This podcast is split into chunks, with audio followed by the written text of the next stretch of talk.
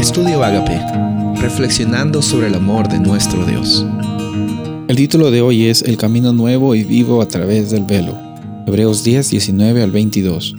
Entonces, hermanos, puesto que tenemos confianza para entrar al lugar santísimo por la sangre de Jesús, por un camino nuevo y vivo que Él inauguró para nosotros, por medio del velo, es decir, su carne, y puesto que tenemos un gran sacerdote sobre la casa de Dios, acerquémonos con corazón sincero, en plena certidumbre de fe, teniendo nuestro corazón purificado de mala conciencia y nuestro cuerpo lavado con agua pura. En este libro, en el libro de Hebreos, esta epístola, encontramos de que el punto central es Jesús como nuestro intercesor perfecto. Y el punto, el clímax, eh, creo que yo lo podría poner aquí en estos versículos.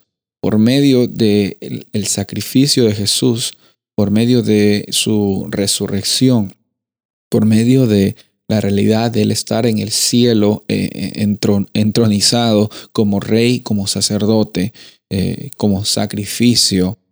también encontramos de que Él es el único camino para nuestra salvación.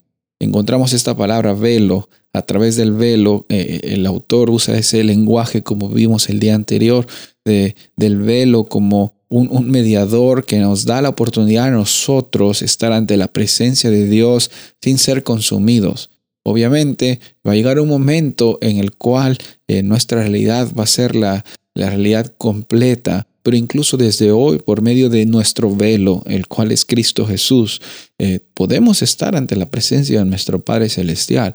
No se trata de que tenemos que aguantar una vida eh, monótona hasta que, hasta que Jesús venga en, en, las nubes a los cielos y nos venga a buscar y seamos transformados. No, hoy día tenemos la realidad del velo que es Jesús, como dice aquí eh, el autor Pablo, eh, y es Jesús el, el, que nos da en este nuevo pacto la oportunidad de tener un camino de vida, un camino de libertad, de transformación.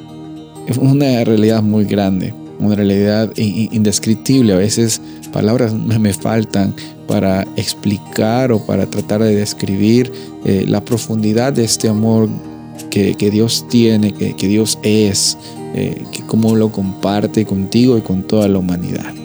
Soy el pastor Rubén Casabona y deseo que tengas un día bendecido.